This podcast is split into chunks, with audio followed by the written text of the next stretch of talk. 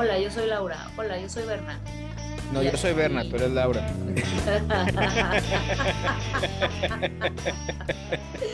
A ver, ya, ya, ya, todo bien. Chido. Pues Jorge, bienvenido a Todo Incluido. Queremos que nos platiques de tus aventuras últimamente. A ver, eh, Jorge es un amigo mío que escala, eh, bueno, escalábamos juntos en el gimnasio, de repente nos vamos a montañar y así. Y Jorge, desde que lo conocí, bueno, yo, yo te conocí justo cuando te ibas a ir a tu primer viaje de mochila, ¿no? A tu primer Eh, mochileo, el de Guatemala. Antes, antes va así de Centroamérica. Sí, ahí. Ajá.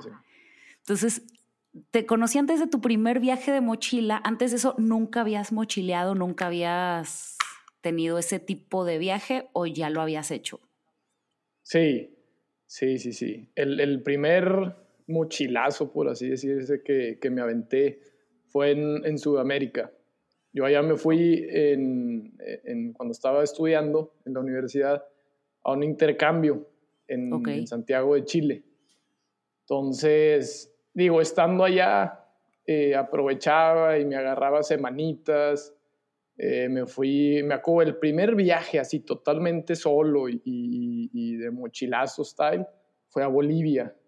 Ok, Estando ahí, me fui a Bolivia y estuve mm, una semana y media. Una semana Ok. y media. Este, y luego ya regresé a, a Santiago. Este, y me iba así normalmente fines de semana, pero viajes largos no. Y luego se acaba el semestre y estaba planeando un viaje para irme a, a Brasil, Argentina, eh, a la Patagonia, Perú. Y le digo a un amigo acá de Torreón, este, bueno, le digo a varios, va, este, pero al final él, él se animó nomás, ok. este, él solo, y pues ya se acabó el semestre y nos fuimos. Nos fuimos, este, él y yo juntos, totalmente mochilazo, y esos, oficialmente se puede decir que fue el más larguito, el primero, pero ese sí fue guerrerote, va. O sea, guerrerote Ok. de dormir así en, pues, gacho. Ni siquiera hostales, va. Aeropuertos o lo que fuera. ¿Cuál, ¿Cuál es el peor lugar donde dormiste en ese, en ese viaje? En ese viaje, Ajá. híjole, se me hace que fue en un camión como de 16 horas para cruzar la frontera de Chile a Perú, si mal no estoy. Pero era de esos camiones, híjole, bien gachos. Bien gachos, apestaban a baño, polleros, horrible, horrible, horrible. Sí, aparte bien tedioso, porque para ese entonces pues ya estabas cansadón y, y, y, pues sí, de, si de plano no duermes bien, ahí pues haz de cuenta que ya, ya estás, estás todo zombie. No manches. Entonces, tu primer viaje, ¿cuántos años tenías tu primer viaje de mochila? Eh, ahí que tendría unos 20 años, Órale. unos 20 años. ¿Y el siguiente fue ya cuando, cuando recién te conocí o te aventaste algún otro antes? Y luego, ahí te va, A ver. ya regreso a Torreón, empiezo a, bueno, a Guadalajara, ya estaba estudiando, y luego eh, termino mi carrera, ahora sí me regreso a Torreón, y en, estaba trabajando aquí y renuncio, y me voy, me fui a- al sur de México. Ahí también agarré mi mochila y me fui solo, me fui a Chiapas y a Oaxaca. Ok. Sí, este, y me encantó, me encantó, le tenía muchas ganas. Es, es diferente cuando viajas en tu país, contrario a, a- a- afuera, ¿va? pues te sientes, pues no sé, un poco más seguro y eres la referencia, porque en esos viajes conoces muchos mochileros y de todos lados. Entonces, Ay, pues la raza se te así de que, a ver, y acá, o sea, tú eres como el guía, por así decirlo, ¿va? Y- pero no conoces ni madre, ¿va? O sea, yo en Chiapas era, yo, era- yo me sentía como en otro lado, porque pues es bien diferente a lo que uno conoce, pues acá del norte de Torreón, Monterrey y todo, que es otro mundo, ¿va? Sí, sí. Ahí. ¿Y después? O sea, después, Después- de Chiapas y Ah, bueno. Ya regreso, en- entro a, a trabajar ahí eh, a Monterrey eh, y ahora sí se viene lo bueno. Este, renuncio de allá de Monterrey Eh, y luego, luego, el primero que me aviento es el, el, el que, cuando, antes de que nos conocimos, el de Centroamérica. Ok, ok, Sí. ok. Y ahí, bueno, empecé en Guatemala, en Guatemala, y luego me fui a eh, Honduras y luego a El Salvador. ok. Sí, ahí la idea, de hecho, era aventarme todo el choricito, o sea, todo Centroamérica, o sea, bajar a... Quería aventarme Nicaragua, Costa Rica y regresarme. Pero Ok. hay por cosas de... Tuve que regresarme y, y pues ya no, ya no alcancé. Sí, pero bien padre. Estuvo muy, muy, muy padre. Muchas cosas que también uno no, no se imagina que hay. ¿va? Qué chido. Hasta ahorita, bueno, ahorita quiero, que- sobre todo quiero que me platiques de este último, del que te acabas de aventar. Sí, e-, ese se le pero- ha sido el, el King of Kings. Sí, claro, porque aparte es el más largo, ¿no? Que Es más estuviste largo y otras culturas, sí. Cuatro meses, ¿no? Sí, cuatro en total. Oye, ¿cuál ha sido hasta ahorita el del mayor shock cultural? El último, ¿verdad? El último, totalmente. Sí, porque a final de cuentas, eh, eh, todos los demás habían sido en, en México, en América, ¿va? Ok. En América. Y sí, claro que cada país tiene lo suyo, este, pero al final, pues hay mucho, o sea, ven- venimos- estamos muy similares, ¿va? Ahí. Estamos muy similares, la historia de, de, bueno, que cuando llegaron los, ya sea españoles o en el caso de Brasil, portugueses, este, y al final, pues la- las- los indígenas, este, al final es parecido. No te digo que cada país tiene lo suyo, pero no, no te alejas mucho de lo que conoces, ¿va? Ok. Sí, sí, culturalmente. Entonces, eh, pues en este viaje dos fueron shocks muy importantes. Uno, el de eh, cuando fui a Marruecos, de Europa, Marruecos. Ahí la cultura este, musulmana, árabe, eh, pues ahí sí, sí me impactó. ¿va? Porque pues uno, digo, lo ve en películas, este, o lo que te cuentan, lo que sea, pero ya estando ahí, uf, te, hace, te hace volar tu mente bien padre, ¿va? De todo lo que conoces y pues todo lo que conlleva estar allá y la religión y todo esto. Este, y, y el segundo en Nepal, en Nepal, porque ahí venía igual, estaba ya en, o sea, de Marruecos me fui a Egipto y en Egipto, pues es, digo, cambia igual que cos- muchas cosas que Marruecos, pero al final de cuentas sigue siendo la misma religión. Y, y de ahí me fui a Nepal directo y no, hombre, pues totalmente diferente. ¿va? Totalmente diferente. Este, pues ahí en Nepal se practica el 80% hinduismo y el, el resto prácticamente budismo. Entonces, pues es bien, bien, bien, bien, bien, bien diferente. Y la gente, no nomás la religión, ahí sí tiene que ver, o sea, ahí sí es un cambio radical en todos los sentidos. Ok. Sí, sí, sí. sí. Ok, ok. Oye, bueno, a ver, empieza por platicarme como por qué se te ocurrió, o sea, digo, a- creo que a todas las personas que nos gusta eh, las actividades al aire libre nos gusta viajar o nos gusta conocer lugares Sí. diferentes y lugares nuevos. Como un Pero- denominador. Sí, pero a ti, ¿qué fue lo que te hizo que se te ocurriera de que "Uy, me voy a ir a mochilear, me voy a ir a mal comer, a mal dormir, pagando por el mundo con lo mínimo básico necesario, cuatro latas de atún y vámonos y vámonos? O sea, ¿cuántos años tenías la primera vez que dijiste, bueno, tu primer viaje ya me dijiste a los 20, ¿no? Pero des- ¿en qué momento de tu vida se te prendió el foquito de, "Ah, creo que quiero ir a hacer eso? ¿Cómo- ¿Cómo fue, güey? Ay, güey, qué, qué buena pregunta, Lau, porque eh, digo, desde chavalillo me encantaba viajar. O sea, yo era, si me iban a, a regalar algo en mi cumpleaños, yo prefería que fuera un viaje. Este. Obviamente, en- pues en ese entonces no conocías los mochilazos, ¿va? O el término o, o lo que implicaba, pues ahí viajabas con lujitos, con tu familia, todo pagado. Pero yo creo que viene de ahí en el sentido de, uno, conocer nuevos lugares, Ok. nuevas personas, el, el- este tema de, de moverte, o sea, de, de irte a otro lado y explorar la aventura. Todo eso yo creo que desde chiquillo lo, lo he tenido. Eh, Y, en- y ya cuando me fui a, a- Sudamérica, que fue el primer viaje así largo, eh, pues ya estando allá en Chile, pues conoces mucha gente del ámbito, o sea, de, de la comunidad mochilera, porque al principio yo llegué, no conseguí, eh, cuando me fui no conseguí departamento, al último creo que me cancelaron donde me iba a quedar, esto se rajó eh, de lo poco que así que busqué en internet y acabé en un hostal. Acabé en un hostal ahí y, y pues ahí conocí la vida de, de mochilero. O sea, duré, en teoría iba a durar una semana, unos días en lo que buscaba ahí algo. Pues duré como dos meses viviendo en el hostal. En el hostal, en un cuarto compartido, digo, pues es como donde hay como no, con ocho personas. Te imagínate yendo a clases, este, tenía mi maletota en la bodega donde, donde cuidan todas las maletas porque tienes un lockercito, pero ahí metes lo personal. Ok. Entonces, pues allá y, este, y ahí pues conocí a un chorro de gente, va. Gente mochilera que Ok. pues, normalmente está dos, tres días en, en un lugar y, y- y se va.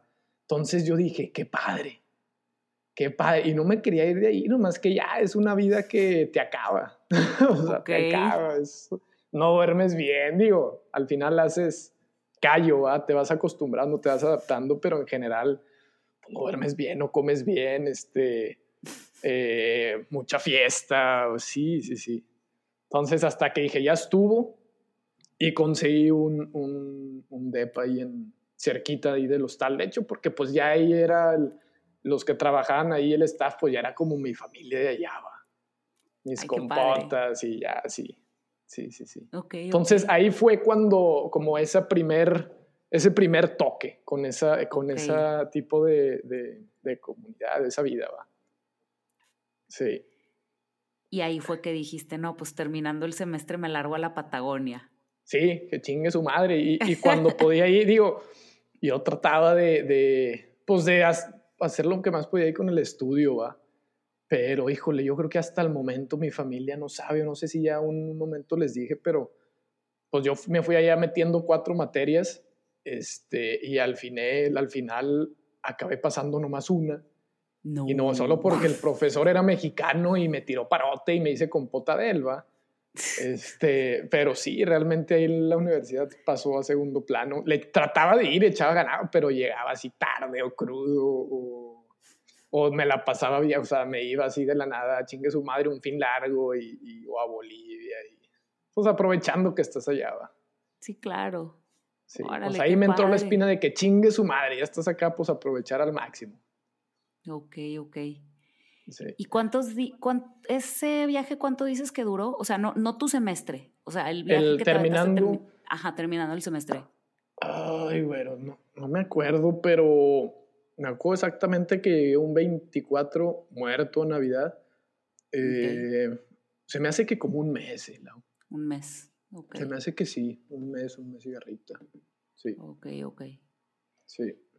Y de ahí a tu siguiente mochileo pasaron Eh, cuánto tiempo entre uno y otro. Pasaron como unos dos, tres años, pues al de México, ¿va? Ok. Al de México, y luego unos cuatro años al, al, Al de de Centroamérica, y luego pues como un año a este en el que vengo llegando, ¿va? Yo sé que vienes llegando, yo sé que vas mal aterrizando. Andamos se te- todavía agarrando señal. te has agarrado todavía, se te está pasando el jet lag, pero ¿ya estás proyectando el que sigue o todavía no tienes muy claro el, el que sigue? Híjole, la vas a decir pinche loco. Pero desde Pero que sí. estaba allá, desde que todavía ni había regresado y ya sabía exactamente a dónde quería ir. Ok, a ver, platícame. Sí, Platícame pues el el proyecto. siguiente son dos.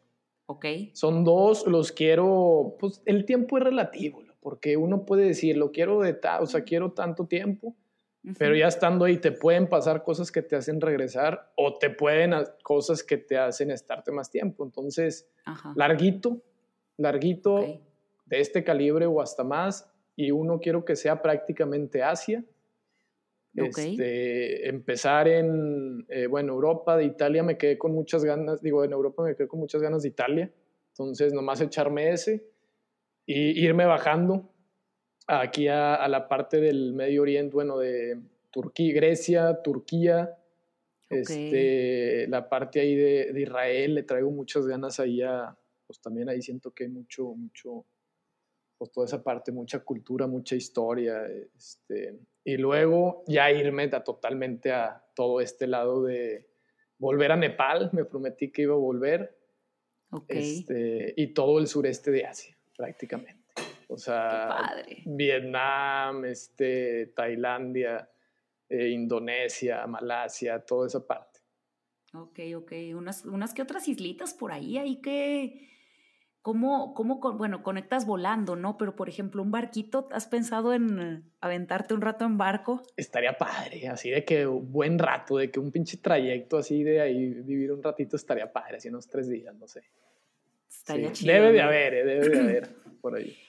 Y de hecho, bueno, la siguiente pregunta antes de que nos metamos en el último viaje que acabas de hacer, no sé, o sea, si yo quisiera empezar a mochilear o alguien quisiera empezar a mochilear, ¿qué es lo primero? O sea, porque digo, pues para irte de viaje de manera convencional, pues uno agarra el celular, busca vuelos, tacha agenda, empieza a, ¿cómo se llama? a, no sé, o sea, eh, te programas, ¿no? Eh, reservas tu hotel, empiezas, sabes, o sea, como que es la manera convencional para irte de viaje. Sí, prevés todo, organizas todo, planeas todo. Organizas una que otra cosita, una que otra cosita y dices, bueno, pues ahí veremos, pero ¿cuál es, o sea, la diferencia más importante entre mochilear y viajar de manera convencional, pues es los precios, ¿no? O sea, buscas hospedaje muy económico. Pero, a ver, ¿cómo, empiezas a mochilear y cómo encuentras estos lugares? ¿Cómo, cómo, cómo, se le hace para accesar a eso? Pues mira, algunas cosas van a sonar bien opuestas, ¿va?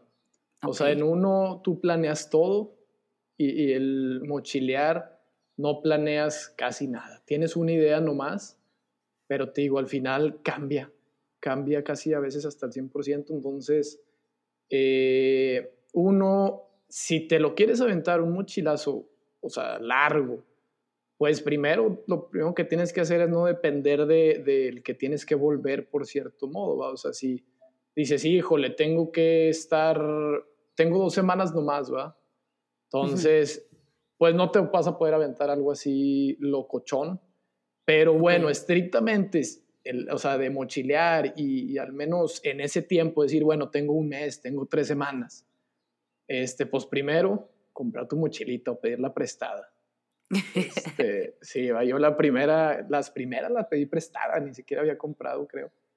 Este, pues no necesitas nada, no necesitas mucho. Es lo padre, que, que dices, qué ropa, lo que sea, pues sí necesitas primero saber un poquito qué vas a hacer. O sea, si te, si te, gusta el tema de historia, cultura, bueno, que, que, exactamente yo creo que digo, a lo mejor has de tener tus lugares donde quieres ir, este, en el sentido de que, bueno, ¿qué voy a llevar? Pero si te gusta todo el tema de, de outdoors y de, de, estar al aire libre y actividades de ese estilo, pues bueno, voy a estar en, el, en la montaña, en qué fechas, va a ser frío, lluvia, esto por la ropa que vas a llevar, ¿va? Ajá. Este, que al final te vas dando cuenta que tú puedes allá ir comprando lo que necesitas. Ok. Y eh, digo, eso creo que ya te había platicado, ¿va? De, que me, me, zumbaron mi mochila, entonces pues me di cuenta que realmente de todo lo que tenía, pues a muchas cosas ni las iba a usar o, o ahí usaba menos. Entonces yo creo que eso pasa a segundo plano, pero al menos pues sí lo básico. Tu playerita, tu mezclilla, un short, este, tu rompevientos y bueno, si vas a estar en frío, una chamarrita que te haga calorcito. ¿Ah? Este... ¿Cuántos cambios de ropa llevabas en la mochila que te, la que te robaron en Marruecos? Híjole.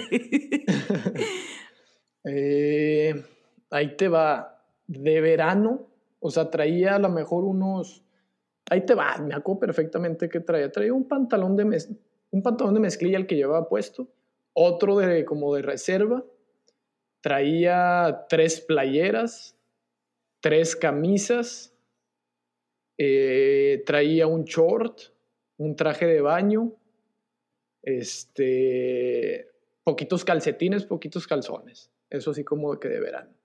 Y de invierno, bueno, un rompevientos, una chamarra gruesa, una un poquito más delgadita y guantes y un gorrito. Eso, eso era todo lo que llevaba. Pesaba 7, 10 kilos, me acuerdo antes de irme lo, lo que pesé, lo, lo, que pesaba la mochila. O sea, nada. Sí. Gente se va de viaje menos tiempo con mochilas más pesadas y al final llegaste con menos. Y al final llegué con menos y, la verdad, un súper aliviane. O sea, te sientes bien a gusto estar viajando con menos, este, menos preocupación, menos este, peso, menos todo. Y, pero no te creas, Lau, yo creo que eso es mucho para mucha gente que viaja con... Eh, me acuerdo una vez conocí en, en Honduras un güey de, de Sudáfrica. Estaba viajando, ya tenía como siete meses viajando y el güey te digo que llevaba lo único que llevaba una mochilita de esas de, de esas personales. sí. Este, llevaba una playera, un short, unos calcetines, otros calzones y lo que llevaba puesto. Es decir, solo un, cambio. más, así. Ah, y una hamaca, porque ese güey era de que se quedaba a dormir en el pinche monte, donde sea, a veces ni hostal. O sea, ese, ese es otro nivel de, de, de mochilero, de guerrero. Wow. Y, me, y le decía, güey, pero pues ¿cómo laves? Y le me dice, no, pues es que cuando yo ya me siento sucio, pues lo lavo a manita, me pongo el otro cambio, lo lavo a manita. Y así. Y decía, es lo más padre que puedes hacer. O sea, te despreocupas por muchas cosas. Es que la verdad sí suena práctico. Sí, Es que si te pones a pensar a los jeans, ¿cuántas vueltas le das a un pantalón de mezclilla? Te lo pones unas tres, cuatro veces. Ya cuando hay manchas de sangre y la chingada y hay tierra y todo, y dicen, no, hay que lavarlo. De sangre, pues en qué broncas te metiste, Jorge. Oye, a ver, ahora,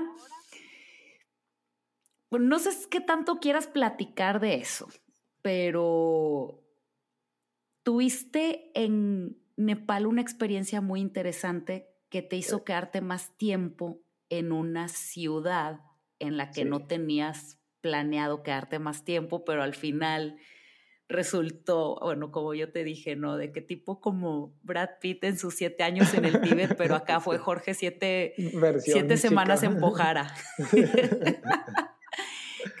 quiero, quiero, sobre todo, pues, digo, dices que a Nepal te prometiste regresar te quedaste más tiempo el que tenías pensado a, tu pesar, porque tú ibas a, traías otro itinerario y te quedaste más tiempo y no llenaste y vas a regresar. Y entonces, pues, platícame de Nepal.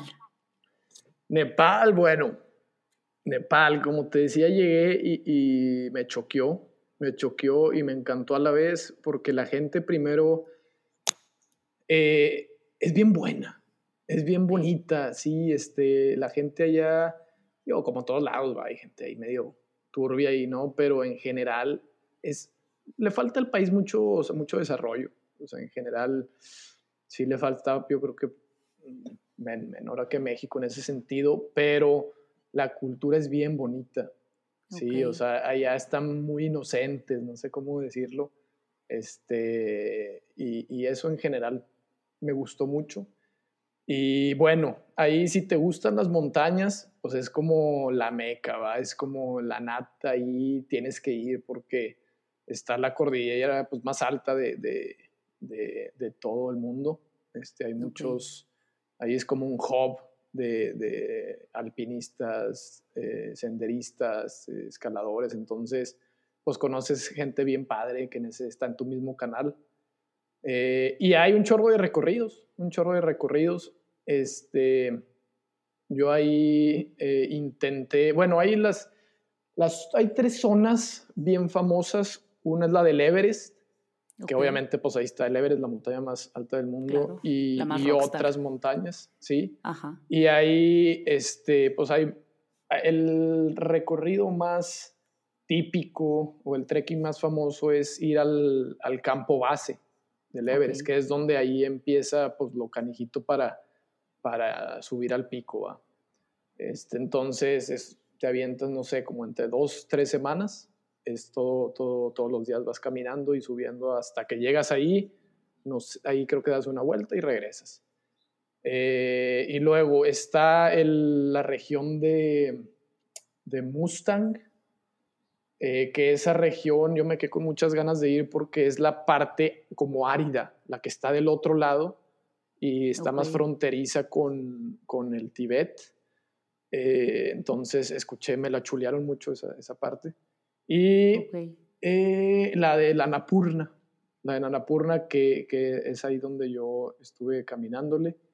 Y eh, pues bueno, ahí está la Napurna, que también es una montaña de las más altas, y un chorro otras más, ¿va? bien bonitas. Entonces, bueno, yo ahí empecé.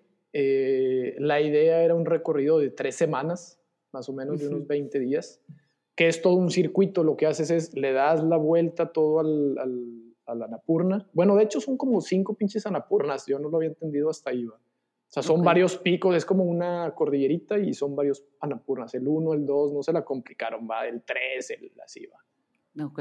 Este, entonces, bueno, un recorrido que lo rodeas, subes poquito y luego vuelves a bajar y subes. Es prácticamente un círculo. ¿va? Ok. Este, y pues ya, bien padre. Y bueno, a mí al principio ahí, eh, yo fui con una agencia o varias agencias, pues para ver cómo estaba el rollo, información y todo eso. Llegué a Katmandú, eh, eh, que es la capital, y empecé a informarme, ta, ta, ta, cómo hacerle. Y pues al final te cobran un chorro. O sea, Ok. no te digo que sea bueno ni malo, pero eh, pues no a mi presupuesto y no a como yo quería, ¿va? Entonces Ok. dije, híjole, ¿cómo le hago? Entonces platicando ahí lo mismo en el hostal con, con eh, otros, hay unos amigos que conocí, eh, que pues, to- todos ahí, el 80% van a eso, van a los Himalayas, entonces eh, pues te pueden dar tips y conocí ahí un compa que me dice, mira, si quieres ir acompañado, pues tú puedes contratar un guía.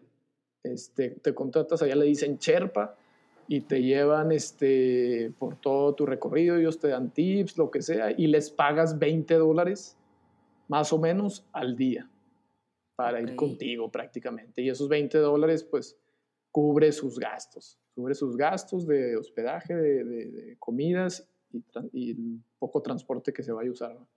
Entonces, pues yo conseguí uno, pero al final no me dio buena espina. O sea, no, no Ok. hubo ahí buena, buen clic. Este, y ya no quise seguir buscando otro porque conocí otro güey, un gringo. Un gringo, ay, güey, bien loco, pero fue el- el- la, la mala influencia va. Este, y él me dice, no, güey, mira, hace tres años yo me aventé ese mismo recorrido solo. Y está bien fácil y esto, y, y- y sí se arma, es más, hazle así, así, me ayudó a, a hacer ahí todo el recorrido, todo el, el croquis, lo que medio necesitaba. Y pues ya va, me emocioné, me un chingo y, si de por sí ya estás todo emocionado, pues a veces te falta echarle un poquito de, este, coco, va, pero bueno. Entonces me la aventé chingue su madre. Agarré un camión, bueno, un pollero, un colectivo a, a- como el punto de inicio, que es ahí en las faldas de la, de la montaña, y ya me fui echándole pum, pum, pum, pum. Al principio yo, yo estaba, yo traía como miedito porque yo dije, voy a conocer gente. Bueno, él me dijo, "Al- mira, hay un chorro de raza, tú ahí te vas a conocer y, y al final te haces compas ahí de alguien y, y ya se van juntos, ¿va? No te preocupes por eso. Entonces, los primeros dos, tres días, eh, no nadie, ibas solo, la- ibas solo y pues te vas quedando en aldeitas de tres, cinco casas, que al final esas casas, ahí les dicen tea houses, casas de té, ellos te hospedan, ellos te hospedan, este, te quedas con la familia y te- ellos mismos te dan de comer y les das algo simbólico. O sea, realmente el costo de, de- de ese recorrido, digo, ¿cuánto te puedo decir que es? 3 dólares, 5 dólares lo que te cobran la noche, algo así, va. Sí, Qué digo, equivalente. Y a veces con comida y así. Sí, entonces yo cuando me fui era temporada, ya no era temporada alta. ¿Por qué? Porque ya estaba haciendo más frío de lo normal. La temporada alta ahí es eh, cuando se acaban las lluvias, como a mediados de septiembre, casi octubre, pero lo fuerte es octubre, noviembre. Ahí está llenísimo. O sea, ahí sí es, vete con una agencia porque si vas solo no vas a encontrar lugar. Y ellos lo Ok. pre-reservan, o sea, todas las casitas estas. Entonces, pues yo me fui a principios de diciembre y pues ya todo solísimo. Y dije, hija, ay, güey, pues iba pum, pum, pues que chingue su madre. En cierto punto va a haber alguien. Si había en Katmandú, pero la mayoría estaban regresando, no, me iba confiado que alguien me iba a topar. ¿va? Y sí, dicho y hecho, como al tercer día, este, ya empecé a ver raza caminando así, que traía más o menos el mismo recorrido. Me acuerdo el primero era un inglés, un inglés bien buena onda. Este, y luego ya me fui topando un alemán. El inglés iba solo, el alemán sí traía un guía. Este, y luego iban tres japonesitas con un guía, este, un australiano y una húngara. O sea, esos fueron la- creo que los, todos los que me, o sea, en diferentes partes del trayecto. ¿va? Ok. Este, y pues bueno, yo iba dándole ya que empecé a ver gente ya pues todavía más emocionado y ya te haces compas y ahí te vas medio arrejuntado. Este, y pues bueno, todo iba perfecto, todo iba perfecto hasta que me faltaban una noche, o sea, un, un- una aldea más, un refugio más, antes de pasar lo más alto. Antes de pasar lo más alto, que en esa teoría ahí ya estás como a la mitad de recorrido, bajas por el otro lado y llegas pues a otro punto. Este, y, y pues ya iba toda madre. De hecho, me quedé dos noches en ese como último, penúltimo lugar donde estuve, porque estaba bien bonito. Ahí donde estaba también era la familia bien agradable y en los alrededores, como para quedarte ahí un mes, de cuenta. Pero me fui y pues ya iba, iba arriba y me empieza a dar como una sensación así medio extraña atrás de la cabeza. Y pues tú ya para ese entonces tienes escuchando pues un chingo de historias ahí de que se tuvieron que regresar, que les dio el mal de altura, que... Entonces yo dije, pues puta, a lo mejor es esa madre. Y lo primero que te recomiendan es, pues quédate a ese nivel, ya no sigas jugando, o si ya está un poquito fuerte, pues bájate a donde estabas. Y en teoría tu cuerpo se va a adaptar, ¿va? Ajá. Este, entonces yo dije, bueno, le iba a dar un poquito más alto para el otro día cruzar lo, fuerte. Y dije, bueno, me voy, le- ahí en ese entonces iba con un australiano. Dije, no, güey, yo me voy a quedar aquí. Este, y a ver cómo me siento mañana, pues le doy corrido. O si no, pues ya nos vemos ahí, estamos en contacto. Me dice, no, ya está. Entonces ya me quedo ahí y se me quita esa como sensación, va. Y, y eso era como al mediodía, pero como a las 5 o 6 de la tarde o noche que estaba cenando. Ah, porque ahí pues te duermes cuando apagan la luz, o sea, cuando ya no hay luz y, o sea, sí, ahí es no hay de que quédate al Netflix o lo que sea, pues no. Sí, aparte un pinche friazo. de- sí, ahí la, a la casa prende una fogatita, entonces pues la, la apagan como a las pinches 7 y ya hasta lo que quieres irte a tu, tu sleeping a cobijarte y todo y, y sí, porque sí está muy frío. Entonces, total, eh, estaba cenando y me empiezan a dar unos pinches como vértigos, mareos, bien gachos, bien gachos, así de pues, pum, como si así todo se te moviera y, y náuseas y que chingada madre. O sea, a lo mejor ya me pegó esa madre, o sea, la mal de altura, va. Entonces, ahí yo estaba con, con uno de los alemanes que me había topado antes y su guía y su cherpa, va. Y le digo, oye, güey, me siento, me estoy sintiendo mal. Este, eh, me quiero regresar a donde estaba antes, va. Me dice, espérate, güey, habla aquí con, con, con mi guía a ver qué te aconseja. Y pues ya hablo con él, ya para ese entonces, porque se había ido quién sabe dónde, estaba caminando y, y pasó un rato, ya eran como las 8 o 9. Y le digo al día, güey, ya estaba yo como bien desesperado, o sea, ya me, ahí me entró como el pánico, ¿va? Sí. dije, no, ni madre, no me voy a quedar en la pinche noche aquí sufriendo y si se empeora y pues te haces una bomba de ideas, ¿va? Sí, claro. Entonces, este, ya hablo con el día y me dice, no, güey, no, aunque te sientas bien mal, trata de descansar, aguántale, porque si ahorita te vas, te puedes desmayar o lo que sea, y, y ahorita pues ya estamos a menos 25 grados, este, pues ahí te da hipotermia y te mueres a la chingada. Entonces yo, puta madre, pues ni pedo, ¿va? No. Logré hasta, hasta eso con- controlarme, decir, pues bueno, es lo mejor, este, y me traté ahí de dormir, pero al punto de, de, de decir, o sea, que tenía tanto miedo en la noche que, porque pues se te va el aire y ya no sabes si es mal de altura o si es pura pinche ansiedad o lo que sea, pero pues te sientes de la chingada, o sea, sientes que ya, ya Sí, sí. ahí quedaste, ¿va? Sí, sí, sí. Este, y fui con alemán y le dije, güey, me siento mal, tengo mucho miedo, quiero dormirme aquí contigo. Me dice, no, vente aquí, güey, sí, o sea, quiero estar con alguien, ¿sabes cómo? Sí, sí, sí. Y me dice, vente, güey, no hay pedo. Este, y de hecho le habla al guía y, y lo despertamos y ya me dice, este, ¿cómo te siento? Ta, ta, ta. Eran como las 12, va. Y traía este güey uno de esos de la oxigenación. Entonces me lo dice, pruébate a ver cómo estás. Y ya me pruebo. Me dice, mira, si estás en, es- en si bajas, ah, si estás abajo de 70, dime. Ahí ya el riesgo de que no te, no, no te bajes es mayor a que te quedes aquí, va. Pero si estás entre, no me acuerdo cuánto me dijo lo normal, pero en este caso ahorita como entre los 90 es, es bueno. Entonces, puta, pues me dio mucha calma porque yo andaba siempre entre los 80 y los 90. Pues andaba ahí, entonces es como que bueno, o sea, ya me, me dormiteaba y como a la hora en chinga así me, me lo ponía para checarme a ver cómo andaba. A ver, Entonces, pues ya salió el sol y me dijo, ¿cómo te sientes? Le dije, no, pues ya un poquito más calmado, pero la neta no quiero seguir.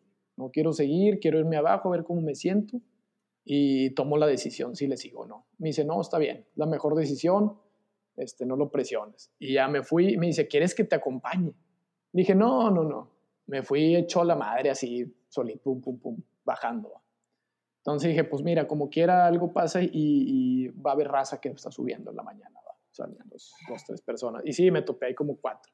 Y todos de que, ¿qué pedo? ¿Qué pasó? Y lo, le diste la vuelta al circuito y yo, no, carnal, pues me sentí mal, ¿va? Yo, no, y, y la gente es bien buena onda porque pues se compadece en el sentido de que cuando estás solo, te sientes mal, eh, y todos así, ¿qué, qué, ¿qué necesitas? ¿Qué medicina o comida o agua, lo que sea, va? Entonces, pues al final de cuentas ahí entre todos te, te, o sea, entre todos nos ayudamos. Y ya llegué a donde estaba antes y, y con, pues ahí en la misma casa donde conocí y le digo al güey, va, dice, no, Tato", me dice, no, no, aquí quédate un rato, quédate un día, dos, y a ver cómo te sientes, si quieres seguirle, si no, pues no hay bronca, te regresas.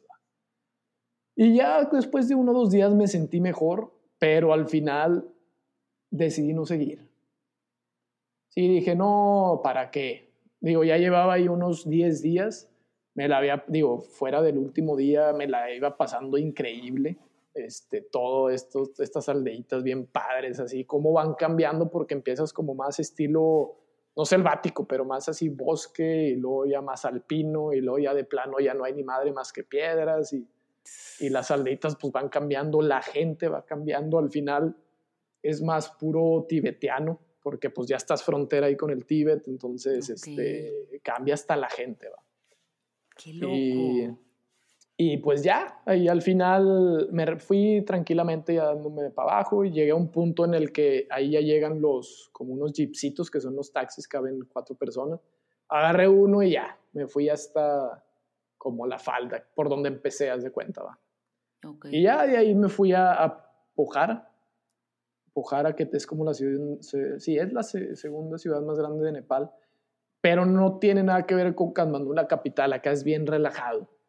En Ok. Pokhara es, hay un lagote y es un centro espiritual muy importante de, de, de ahí de, de Nepal. Pues mucha gente va ahí a sanarse o hacer este, estudios de meditación, de, de cuencos, de esos de sonido, todo ese estilo de cosas, va. Este, Ok. Entonces, pues ya regreso ahí, me quedo en la noche, ya me sentí un poco mejor.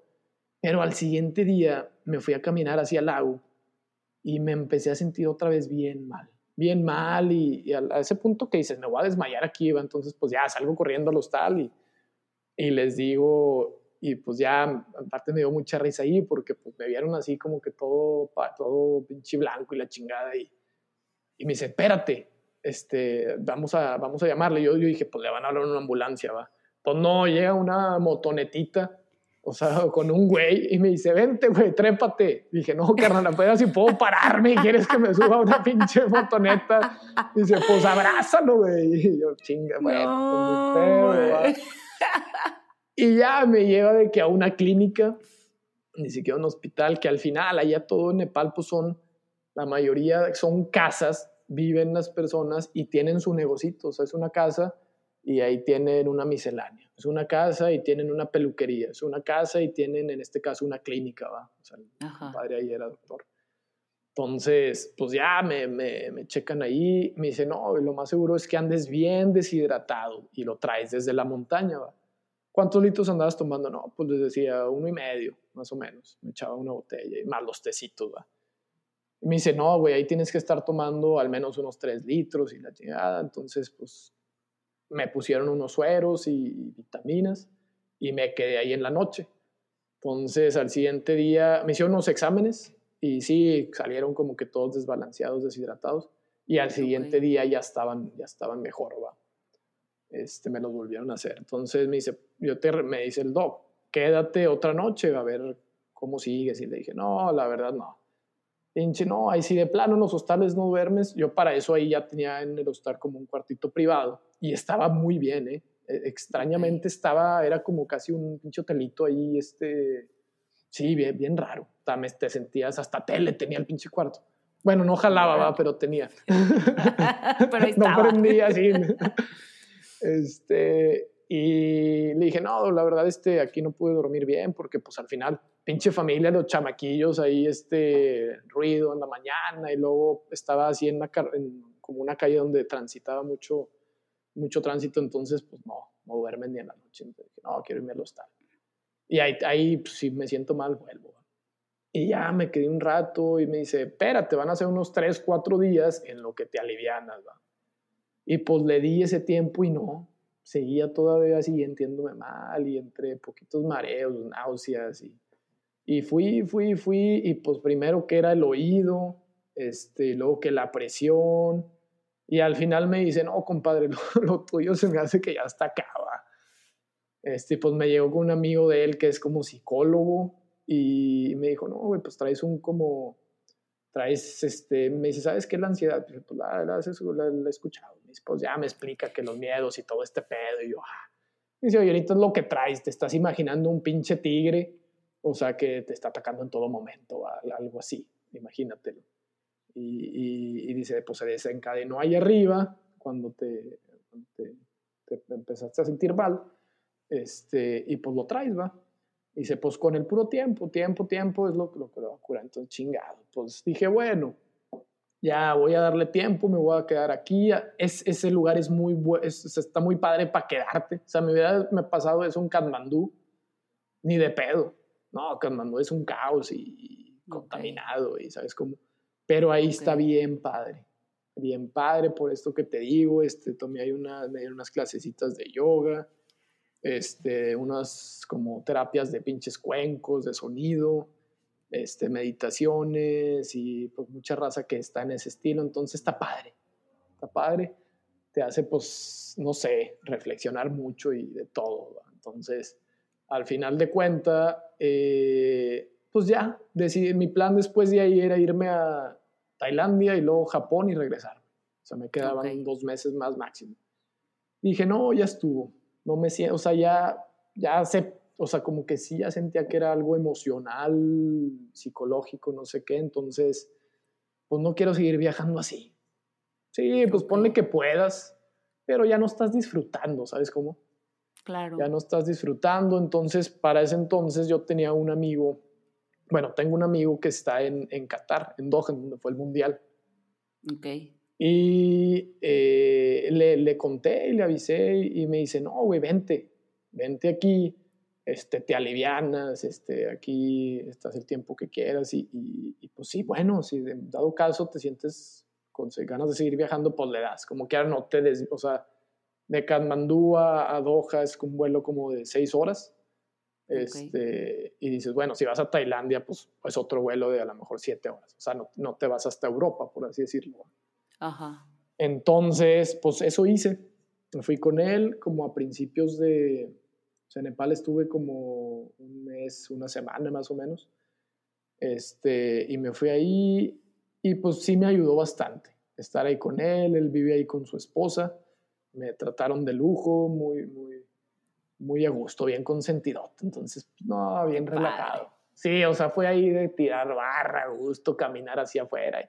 Y aparte ahí fue otro shock, bien cabrón, porque pues vienes de Nepal y sí, a lo mejor la cultura árabe ya medio la tenías ahí, pero ahí es, puta, el tema del dinero, el lujo es demasiado. O sea, te das con el sentido, es demasiado. Vas a un pinche mall como si fueras aquí a galerías y allá es este, todo de, ah, el dueño lo quería todo de mármol veneciano, todos los candelabros de Swarovski, este, de ese estilo, entonces, todos los pinches carrazos así que hay, entonces es demasiado.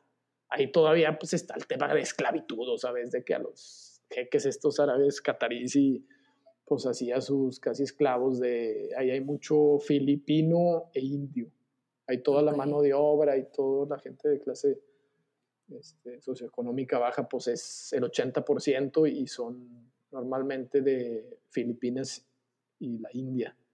Pues ya ves que en la India hay un chorro de raza, ya no sabe ni para dónde irse, entonces, este, pues ahí, pues hay jale y pues me imagino que ande, y, y pues ya el resto es puro foráneo sea, es puro, es puro foráneo Qatar. Doha. Sí, entonces, pues sí, ahí también fue otro como shock. Y ya estuve dos semanas más o menos. Y de ahí me fui a, decidí ya regresarme. Ya nomás agarré un vuelo a, a Madrid, estuve ahí tres días y me regresé acá a México. Sí, ese fue el final, el final bien diferente, ¿va? Lo que te decía, obviamente nada de eso lo tienes planeado, ¿va? Claro. Y yo, lo que yo te decía el otro día, se me hace muy interesante cómo de todos los lugares donde te pudo haber pasado, te pasó en un lugar donde tuviste un acercamiento a prácticas espirituales bien interesantes. Lo que me decías que pudiste entrar de que a una que otra clasecita de yoga, ¿fuiste a alguno que otro centro budista o eso no? Sí, sí, bueno, este, realmente, de hecho, una de las cosas que quería ir a Tailandia es porque me recomendaron mucho un centro de meditación bien padre, se llama Tai Tai Pai, una madre así, que todos, pues todos esos centros son gratis. Tú puedes ir, hay, una, hay veces hay programas que sí te tienes que inscribir con tiempo y te dan clases, te dan toda una práctica de meditación bien duras, digo, la raza sí, las que va, este, por ejemplo, conocí una amiga de, que hizo uno de 12 días, pero pues te dan dos veces de comer al, al día. Allá no se come mucha proteína de origen, entonces puro vegetal este, son ocho horas meditando sentado, así, no puedes hablar con nadie, ni el celular, ni ceñitas, ni la chingada, entonces, pues son cosas duras, va. Este, y yo dije, pues quiero hacer algo así, pero no tan, no tan así, va, tampoco. Y me dijo una amiga, no, güey, yo hice uno en Tailandia, que es como la, la versión light. Y me dijo, son solo tres días así, este, y de hecho los monjes hasta traen su celular y este está, está bien padre, como para así que te des un entresillo.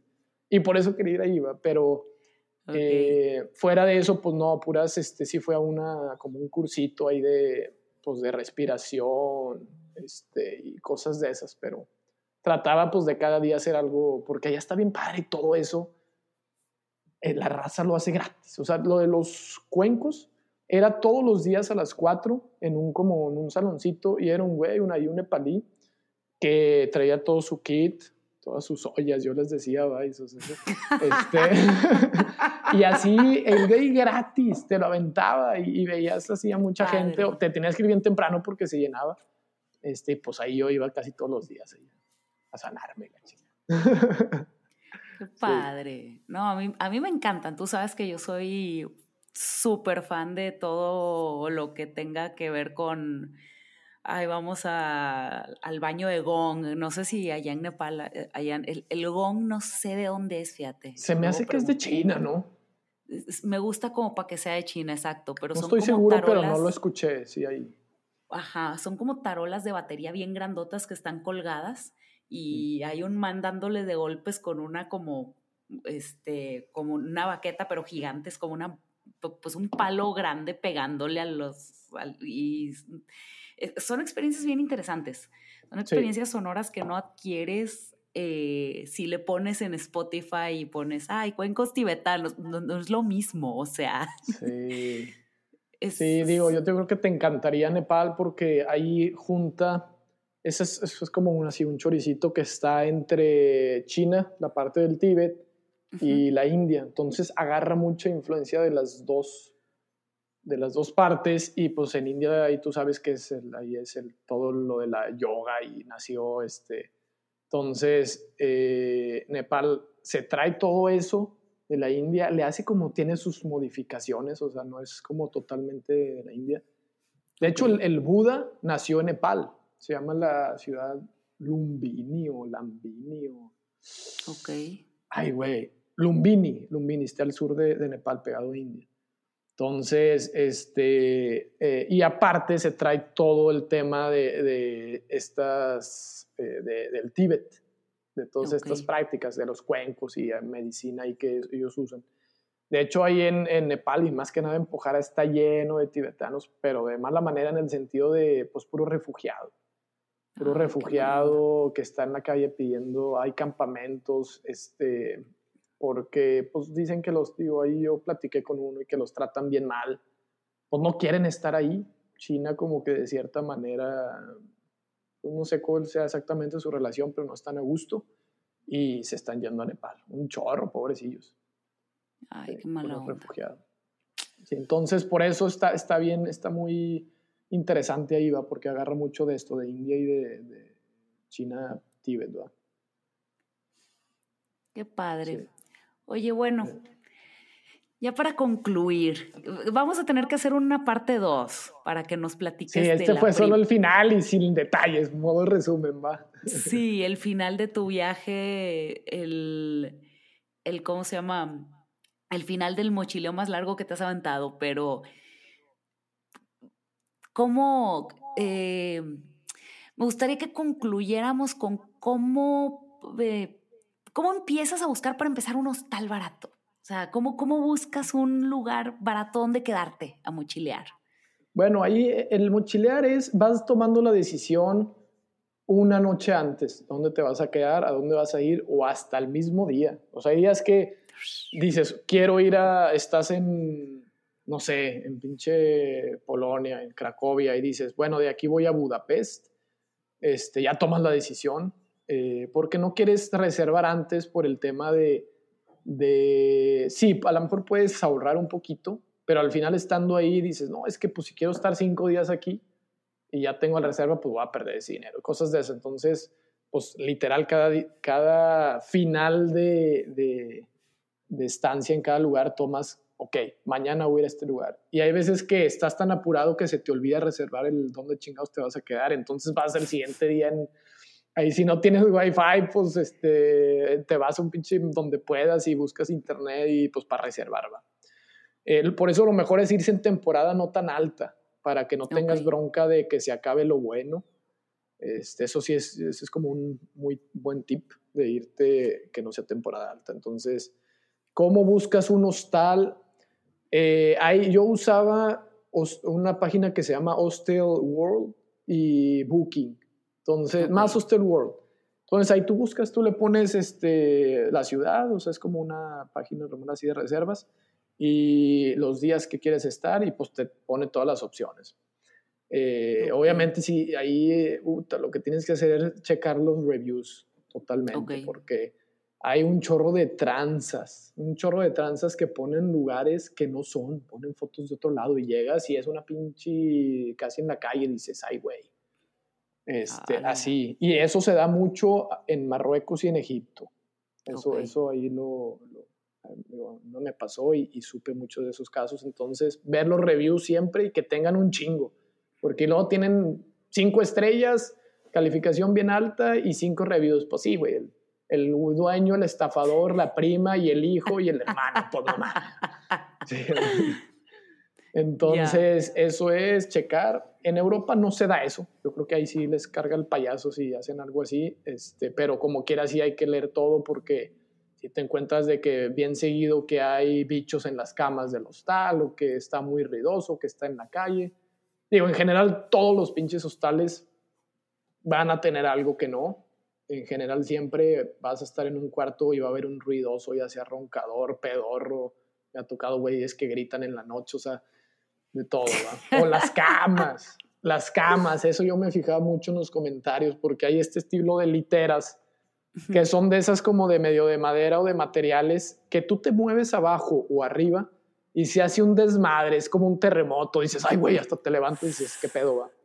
Entonces, bien, eso sí, o que sea, digo, sí, siempre que siempre son literas, pero que sí sean de estas como fijas. Sí, sí, Porque que no eso sí se- te chinga o tú chingas al otro, ¿va? sin que te. Entonces, leer todo esto, meterte al hostal, digo, a esta página, ver las opciones, calificación, uno que tengan buenos, muchos y buenos comentarios, ver esto de las camas, ver el ruido, porque dentro de lo que duermes mal, pues hay niveles de dormir mal, de jodida, y hay que descansar un poquito. Y luego, Sí, pues son sí. veces que te levantas bien temprano, si tienes que ir a lugares o viajar, y pues necesitas, caminas un chingo, te la pasas caminando todo el tiempo, ¿va? Entonces, sí. Oye, Jorge, ¿y por qué quieres regresar a Nepal? Bueno, uno, para terminar ese, el, ahí el, hacer la segunda parte de- del trayecto que hice. Y quiero ir a otra región de ahí, la del Everest. Este, a, a echarme, o sea, dos trekking. Terminar ese y otro. Y también meterme un poquito más a esto de a lo mejor hacer un, ahí un, este, un cursito de meditación, estos que te contaba, no tan fuertes, pero eh, eh, algo de ese estilo. Sí. Ok. Ah, otra cosa. Ahí donde estuve, pues normalmente cuando estás viajando, te estás dos, tres días en una ciudad, conoces lo principal y te vas. Entonces, pues ahí en Pojara yo estuve casi pinches tres semanas, no sé. Eh, hice amigos, hice, hice amigos bien bonitos, o sea, en el sentido de que pues no los puedes hacer a veces, más que conozcas a alguien en algún lugar y tengas el mismo itinerario y te vayas a ciertos lugares juntos, que sí pasa muy seguido, ¿va? pero no en el mismo lugar. Entonces ahí, en la fa- con la familia en la clínica donde estuve, el doc, eh, uno de los que trabajaban con él, pues como el enfermero, su enfermera, eh, me hice compotas de ellos, o sea, al nivel de que pues ya ni tenía que ir y me iba siempre con ellos en la noche, este, cenábamos, jugábamos, hay juegos de mesa, este, y aparte ahí no había pacientes, no había pacientes, Ok. entonces pues tenían que estar a huevo ahí y pues no, hombre, ahí la cotorreamos bien padre. Este, hice, eh, conocí ahí casualmente un, un mexicano, digo, con él no estuve más que unos cuatro o cinco días, pero bien buena onda, fue justo cuando me sentí mal, entonces él ahí me, me apoyó un chorro. Este, una chava de Costa Rica también, un amor esa, esa chava, una chava húngara, o sea, como que haces, no sé, es diferente. Yo te diría, en los nuevos viajes voy a tratar de quedarme más en, en los lugares que realmente sí me gusten, ¿va? O, o que haya algo ahí que me interese. O sea, ir como con menos prisa, ¿no? De tengo que cumplir con el itinerario. Si te estás sintiendo como de que me está vibrando este lugar chido, Sí, unos días más. sí, Padre. sí, sí, sí. Qué padre, qué padre. Ay, Jorge, pues qué chido. Qué experiencia tan extraordinaria. No sé si algún día yo pueda irme de mochila, pero Pues querer es poder, Lau. tienes razón. Tal vez algún Pero día. sí, se tiene que, digo, a mí, gracias, este, eh, se me juntó pues todas las variables para poder hacerlo, ¿va? El que no, no tenía un jale, este, traía un negocito que no funcionó, entonces pues tuve que vender, este, traía el tiempo, traía la salud, traía un colchoncito de dinero, pues. Digo, al final, pues principalmente salud es lo que necesitas, si no, pues no puedes hacer ni madre. Ok. Segundo tiempo y a- al último dinero, porque ahí te las arreglas para viajar barato, o sea, no necesitas mucho. ¿va? Qué Sí. chido. Qué chido, qué chido. No, pues Jorge, muchas gracias.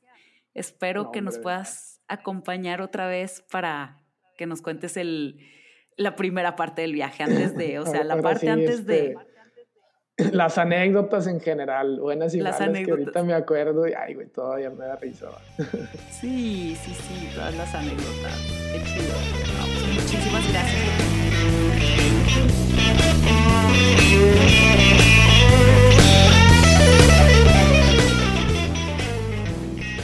Mi nombre es Bernabe Mares. Mi nombre es Laura Arias. Muchas gracias por escucharnos el día de hoy. Los esperamos la Nos próxima esperamos semana. La próxima edición. Eh, en el próximo capítulo por el mismo Vaticanal. en donde quiera que ustedes escuchen su podcast. Espero que esté disponible en donde escuchen su podcast. No olviden suscribirse para que nos tengan de manera automática. Danos un like para que te lleguen todas las notificaciones. Y si te gustó, compártelo con tus amigos. Y déjanos un review porque nos ayuda de alguna manera. No estamos seguros de cómo, pero sabemos que nos ayuda de alguna manera. Al menos a los apapachos al ego. Gracias. No También se mínimo. aceptan, también se aceptan críticas constructivas. Y de las no constructivas también. Que hablen bien o que hablen mal. La Eso cosa lo es que hablen, como dijo Yo Dani. leo las otras.